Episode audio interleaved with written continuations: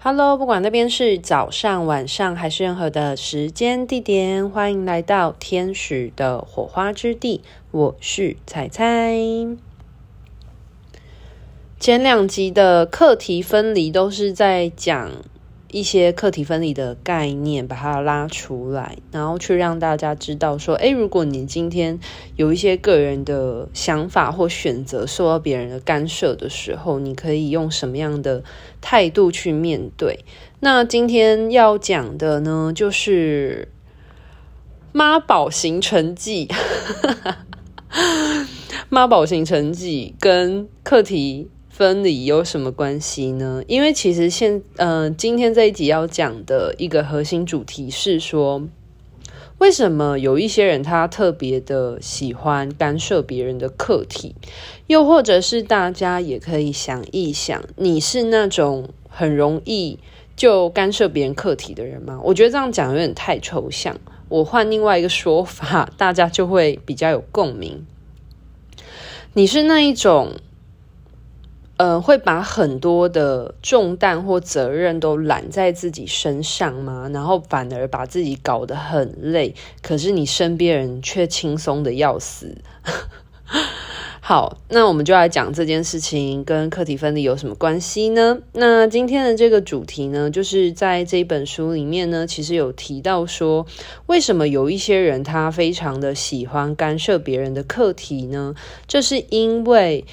呃。你去干涉，你去介入别人的课题，会比课题分离本身更加的容易。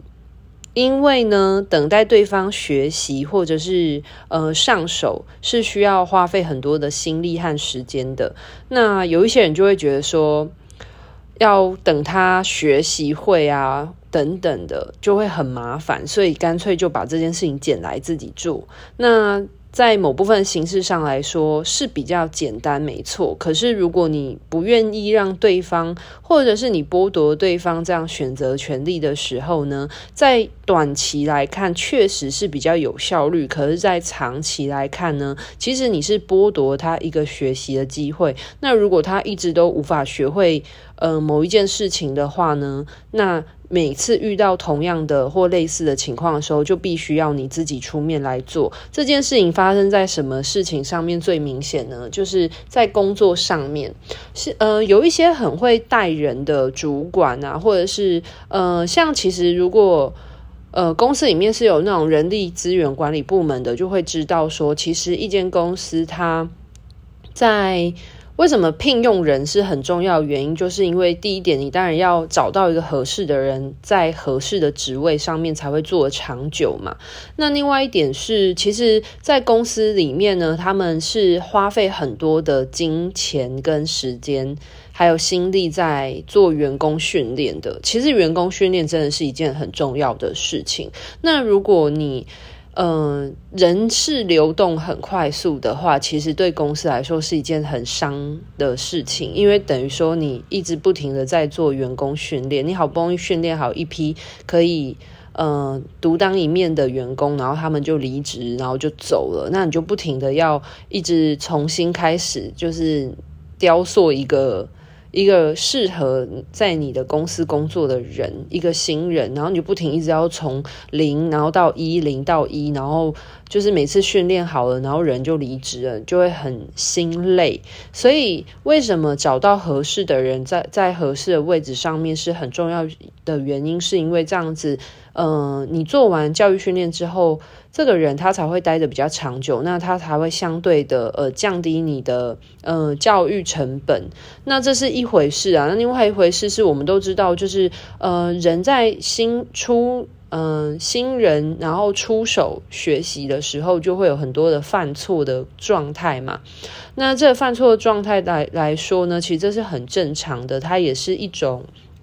嗯，可是你要把它训练成变成一个很熟练、很上手的呃人人或是人力之前，其实是需要投注很多心力的。那有一些人就会可能因为觉得要教这个人，或是看他没有办法接受别人犯错，或是有那个弹性的，就是那种学习过程当中本来就有可能会有。嗯、不上手或犯错的这种可能性的包容度很低的时候，然后他可能就会觉得啊，我交我把这件事情交代给别人做太麻烦了，所以他就所有事情都揽在自己身上，然后就没有。有效率的分工合作的时候，就是他没有把一些工作分配下去的时候，然后他就等于变成说他自己一个人，就是很有 power 很强，就是很多的事情都，呃，人家讲独揽大权的这种情况，可是就会长，呃，长久下来的话呢，如果他没有适时的把该分出去的事情交给别人做的话，那他自己就会累垮了，然后会变成说，照理说一个管理阶级的人，他应该是要把嗯那种劳动型或者是操作型的工作交给上面的，下面的人，就是他的部署去做。那他应该是身为主管或者是呃上头的人，管理阶级的人，应该是要负责去监督。呃，他分配出去的进度，或者是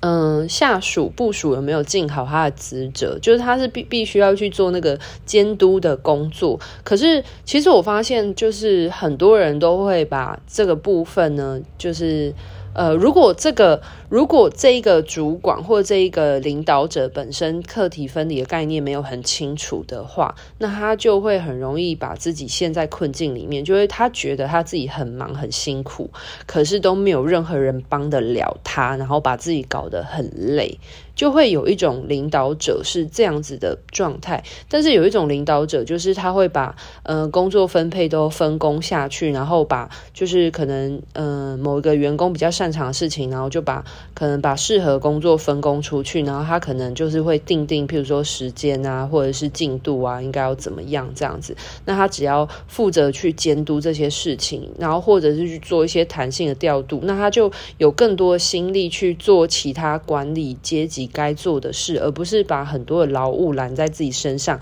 然后自己又要去做那些很基础的事情，然后又要做管理的事情，又要监督不同的，嗯、嗯、可能同一个案子分工下去不同的呃部分，然后万一有突发状况的时候，他就会爆炸，就是觉得哇，怎么事情都做不完这样。所以我觉得在工作上面，其实很容易，呃，更要把课题分离这件事情做得更明确。像是责任分工，然后可是这边在讲课题分离，我觉得比较偏属于是一种心态的部分。那刚刚讲的是工作的嘛，那另外一种的部分的话，就是生活之中的，像是我刚刚讲到，就是很多为什么现在。呃，很多的妈宝产生，我我就姑且不讲别的国家了，就是因为我也不知道现在别的国家到底有没有很多妈宝，但是现在台湾确实很多妈宝的原因是因为呃少子化嘛，然后呢，很多的人成为了家长之后，就会呃担心小孩做这个很累太辛苦啊，然后就不让他去做。可是小朋友，呃，我们从出生到长大，我们本来就是一个学习独立，然后独立这件事情基本上就是让我们。具备有呃生存的力量这件事情，就是你是否拥有那个技能或力量，然后在这个世界之中呢，可以靠着自己好好的活下去，这就是一个独立的过程啊。可是如果很多的家长都会呃担心你太累啊，担心你太辛苦，然后都帮你做好好的，那你永远就都没有尝试过。或是你自己没有去实际操作过的话，那你永远就不知道这件事情怎么做。所以其实，呃，那种反而太把小孩照顾得太好的家长，反而是剥夺了他学习，嗯、在这个地球当中学习跟体验的机会。对，那呃，举一个最简单的例子来说好了，像有一些人看到小朋友，嗯、不会。绑鞋带，然后就每次都帮他绑，然后不然就是买那种魔鬼毡的鞋子。买魔鬼毡的鞋子也很好，但是呃，如果你长期以来都因为怕他就是绑鞋带很麻烦啊，或者怕他学不会，就是觉得说哦，还要等小朋友自己在那边练习绑鞋带，好好好麻烦呢。我现在已经要出门了，然后你就帮他绑，或者是你就一直就是买魔鬼毡的鞋子给他们的话呢，那其实久了之后呢，这个小朋友他其实就会不知道该怎么绑鞋带，然后也会造成他们小肌肉的控制呢是比较迟钝的。对啊，就是呃，像是我之前就有听过一个案例是，就是妈妈怕那个小朋友都就是吃饭啊，然后就是很很麻烦什么的，然后每次都用喂的，结果后来那个小朋友到呃已经要上幼稚园的年纪了，然后都还不会握汤匙，或者是他就是已经要上学，然后要学怎么样握笔了，可是他笔都握不太好的原因，是因为他在他小时候应该要学习握握汤匙，或者是嗯。握食物啊，他的那个小肌肉的发展的时候呢，其实他都是被人家喂食的，就是可能嗯、爸爸妈妈喂食啊，或者是阿阿公阿嬷啊，就是现在就很多这样子的，就是带小朋友的时候就会担心他累或干嘛，然后就都帮他做好好的，或者是会请一些保姆之类的，就是都帮他喂食，然后反而就没有让他在刺激他肌肉生长的阶段。当中呢，有良好的刺激，然后结果后来就变成说他握笔就手很没有力气，然后他可能要在他学习的过程当中，就是别人在更早的年龄的时候都已经就是发展好肌肉，他可能在他嗯要去学习，然后要写字的时候才开始训练他的手的肌肉的时候，他当然会觉得很痛苦，他就很不喜欢学习这件事情啊，所以很多事情是环环环相扣的。然后，呃，好，我们回到课题分离的部分。那如果呢，我们，呃，如果假设呢，你是一个很爱干涉别人课题的人，或者你身边有很爱干涉你的课题的人的话，你可以去思考一下，他是是不是因为他觉得很麻烦，而就觉得说。就是哈，我帮你做起来啦，然后这样子他就不用，就是嗯，很省他自己的麻烦，所以他就什么都揽在自己身上做。或者是你，你本身是不是就是有这样子的倾向或这样的个性？就是有时候你很怕麻烦，然后你反而很多事情都揽在自己身上，可是你会搞得自己更麻烦哦，因为别人永远都学不会这个技能，或者是在你身边的呃工作伙伴永远学不会这个技能的时候呢，每次遇到一样事情，你就永远都是只能你自己一个人处理。所以呢，如果我们一直这样子彼此干涉彼此的课题的话呢，我们就会失去面对生命课题的勇气。对，然后呃，还有我觉得妈宝有一个很简、很很明显的例子，就是说，如果你从小到大他，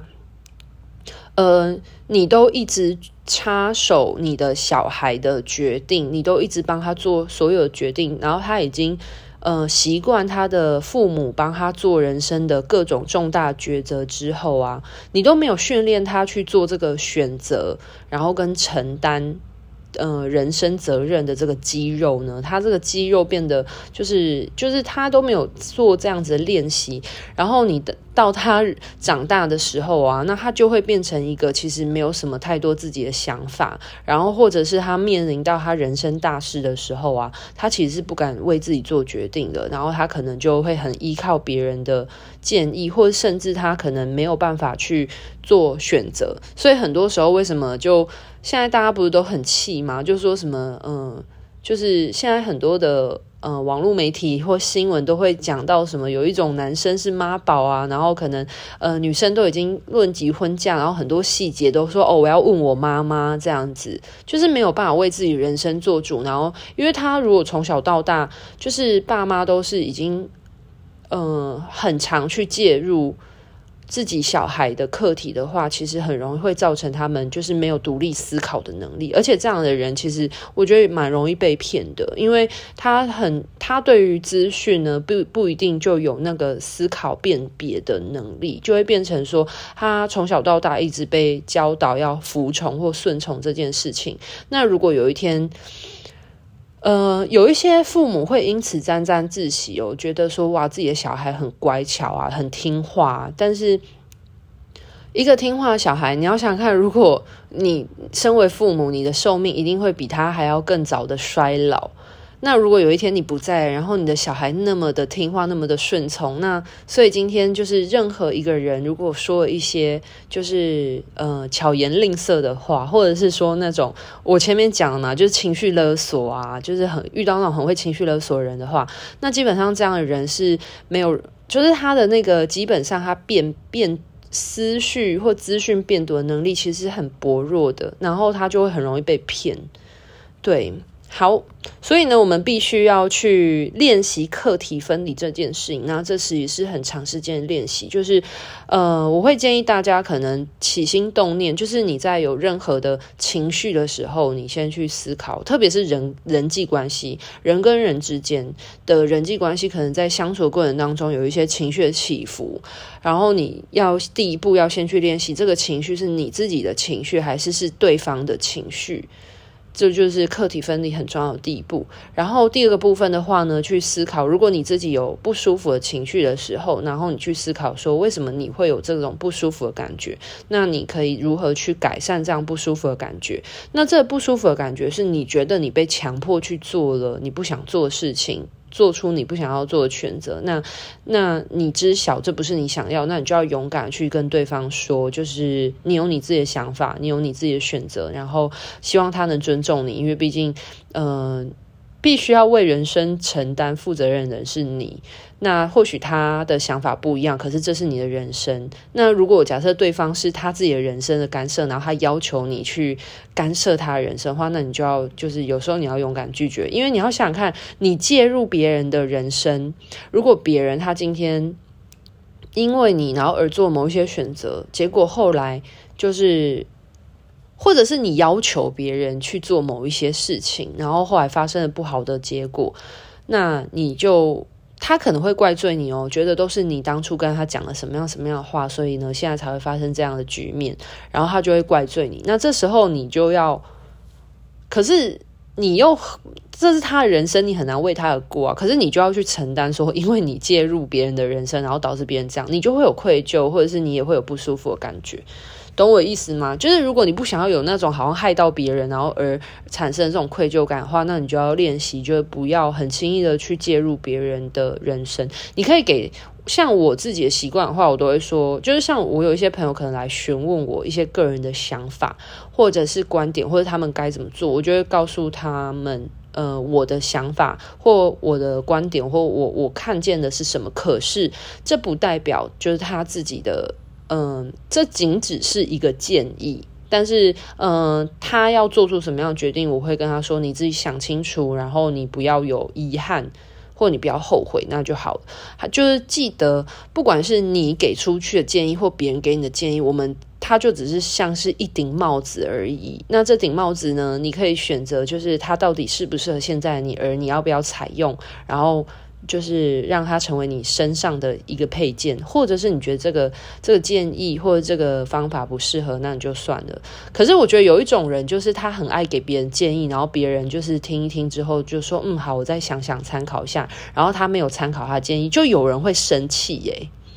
就是譬如说，就是譬如说，呃，我的朋友来找我，然后就是呃讨论或沟通一件事情，然后我就给，就有一些人是那种特别爱给别人建议的人，然后他就给了别人建议，然后别人就没有照他所说的去做的时候，然后呢，他就会特别觉得说，那你干嘛还来问我什么之类的，就是就是他们会有一种就是觉得说别人不采纳他的想法，然后就觉得别人。嗯，就觉得自己没有被重视啊。那其实这个是那个生气人那个人的个人的课题，因为你讲出去的，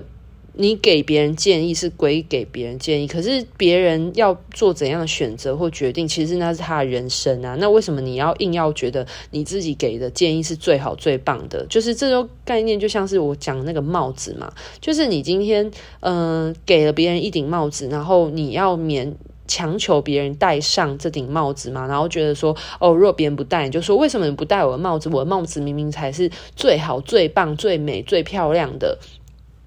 那那是你觉得啊，可是不代表那个人觉得那顶帽子适合他啊，对吧？好，那我们一样回到课题分离，所以呢，要练习课题分离哦。就第一步，我真的觉得是要练习情绪的课题分离，然后再来的话是想法上的课题分离，然后一样记得课题分离里面很重要那一句话就是，呃，这件事情做这个决定是谁来承担？那这就是谁的课题？那这个情绪呢，会让谁受到影响？是谁受到这个情绪的困扰？那这就是谁的课题？就是懂吗？就是从情绪上面切入，就是谁会有情绪，那这就是谁的课题。然后以及就是这件事情，呃，决定了之后谁要承担，那这就是谁的课题。OK，虽然这些呃课题分离其实很不容易的啊，不过这才是我们一步一步踏出尝试跟拓展的这个开始。对，那呃很多人就会觉得说，那这样子课题分离是自我为中心吗？然后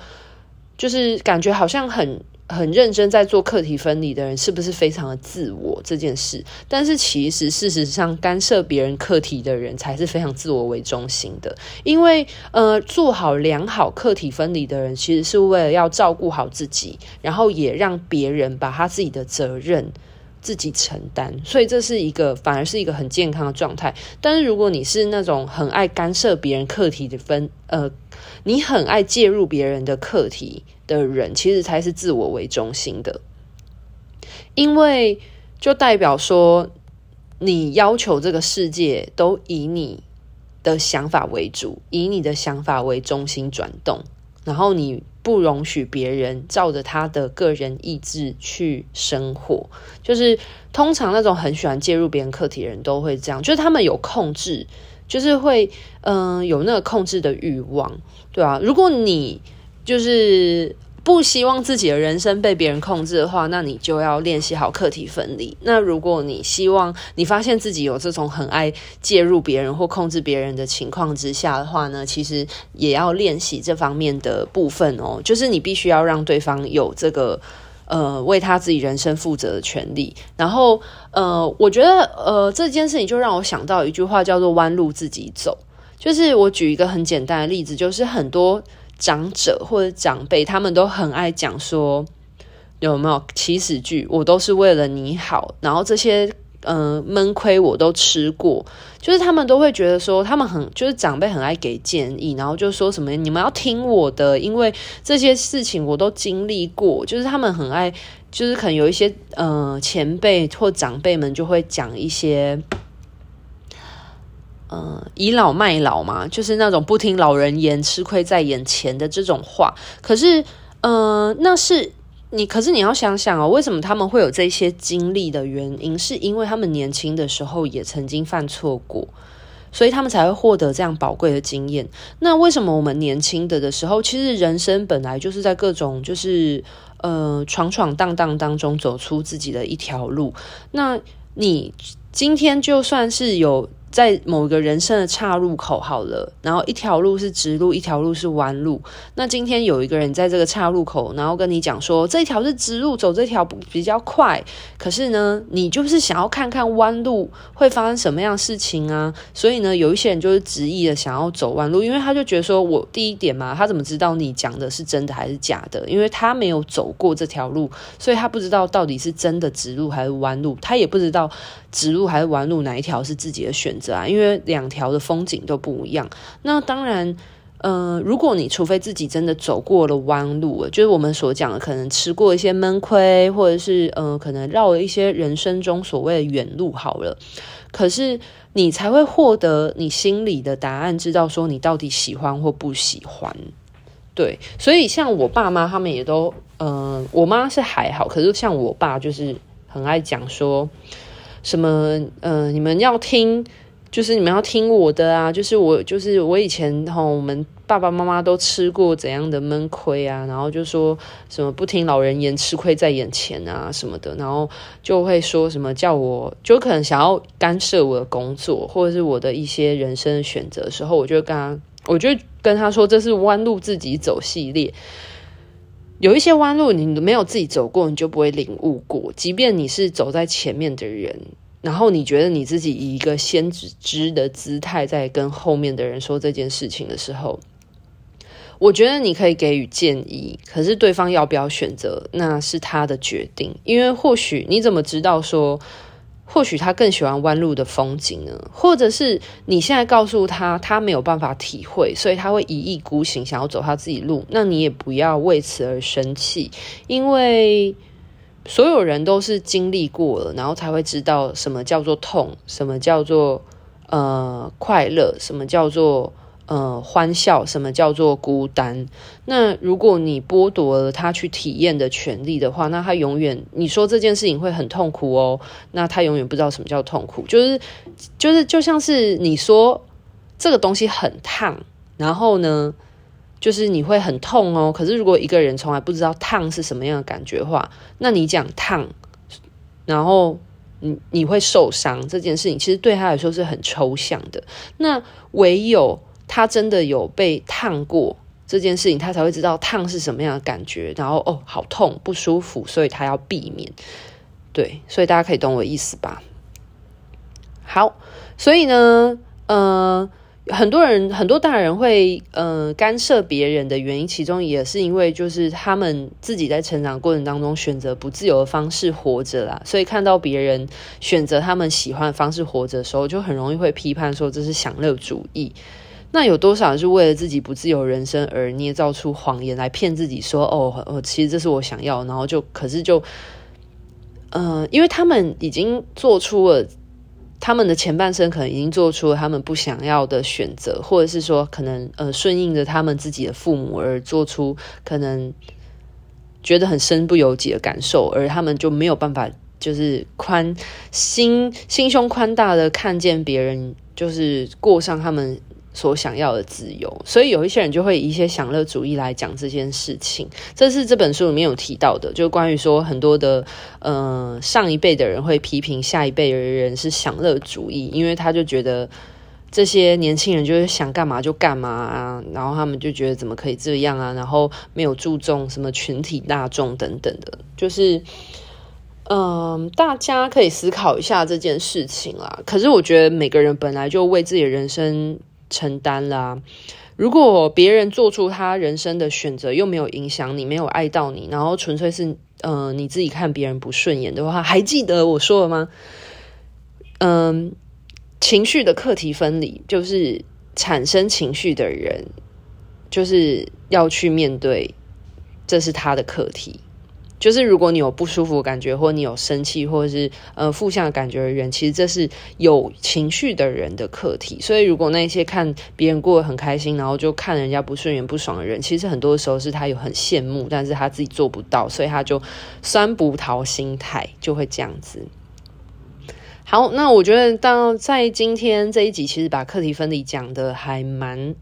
就是差不多告一个段落，然后我觉得还蛮明确的，在不同的方向来说。那阿德勒这本书里面就有提到说，其实课题分离只是人际关系的一个起点，等于说，如果我们要呃搞好人际关系的话呢，其实我们应该要练习好课题分离这件事情。因为呃，举个例子来说。像是很多人都很爱讲别人八卦，可是像有一些人就不太会讲别人八卦的人，那就是他就会觉得说，因为那是别人家的事情啊，其实跟我的生活没有什么太大关联，对，然后你就会觉得，就是你懂吗？所以有一些人他比较不会去陷入在那种就是很多很 drama、很多很戏剧化的呃生活的那种错综复杂的里面。如果你去看那种就是呃非常戏剧化的那种。呃，像是我们所说的那种盘根错节、盘根错节的呃情感关系呀、的过程当中，其实是充斥着非常多的课题的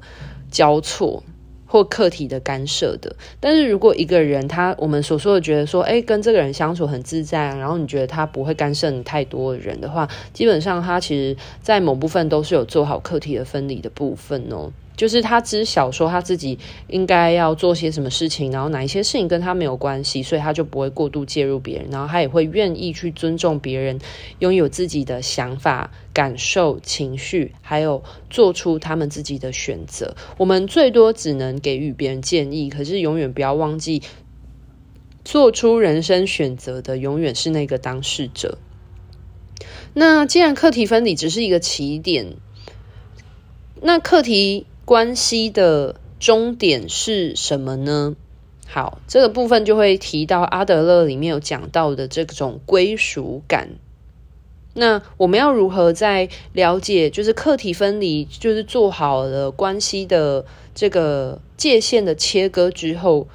好像是一个分开的状态、区隔的状态，可是又如何去达到一个归属感呢？呃，这部分就留在下一集继续说喽。那这就是我觉得阿德勒很厉害的一点，就是你如何去把自己照顾好，同时，然后可是又可以知道说，原来这是一个合一的概念。好，那今天的分享呢，就到这边告一个段落喽。嗯、用了三集的篇幅来讲课题分离的重要性，那希望大家都可以知晓说课题分离其实是真的很重要，然后大家也可以借由这三集，然后渐渐的去训练自己课题分离的肌肉，然后让自己可以嗯。拿回自己人生的主控权，然后去为自己的人生做决定，为自己人生做主。可是同时也要练习哦，不要轻易的去介入别人的课题，因为你去介入别人的课题，其实你也会跟别人课题纠缠在一起。那很自然而然，你就没有办法，嗯，让自己。呃，处在一个很很很轻盈，然后或者是你很容易会把别人的事情揽到自己身上，就让自己的人生过得很疲惫或很沉重哦。像很多的家长就会这样子，就过于担心小孩的人生课题，而把小孩的人生课题扛到自己身上。所以像很多的家长就是说，小孩功课不好或干嘛。就是会有觉得说，哦，是不是自己也不好的这种，就是自我否定的感觉。可是小孩子他功课不好，不代表是他不好。或许小孩也很努力的，但是或许他就是不擅长读书。就是你懂我意思吗？就是有很多的妈妈会有忧郁症的原因，是因为他会觉得小朋友的表现不好，好像就在否定他这个妈妈没有做好。妈妈的角色或职责，就是那种亲子教育的部分，然后反而给自己很大压力。可是这其实某部分有点干涉到这小孩的课题了，因为他把小孩的嗯、表现呢变成了自己的自己的部分。那其实我们应该是要去帮助嗯、自己的小孩，然后看他有什么嗯。有兴趣的地方，还记得前面阿德有讲嘛？就是面对于孩呃儿童学习的部分的话，应该是帮助他去发掘他擅长或他专长部分，并且给予支持。好啦，那今天这一集就先到这边告一个段落了。我觉得其实讲的算很完整的。那祝福每个人都可以知晓自己想要的是什么，然后课题分离嘛，最重要的两个核心概念，我我自己是这样统整的，就是如何去做好课题分离，就是谁的情绪，那这就是谁的课题，然后谁的嗯谁。做呃做出了决定之后呢，谁要去承担？那这也是谁的课题？那第二个部分的话呢，就是要选你所爱，爱你所选，也是课题分离很重要的一部分哦。每个人都要为自己的人生负责啦。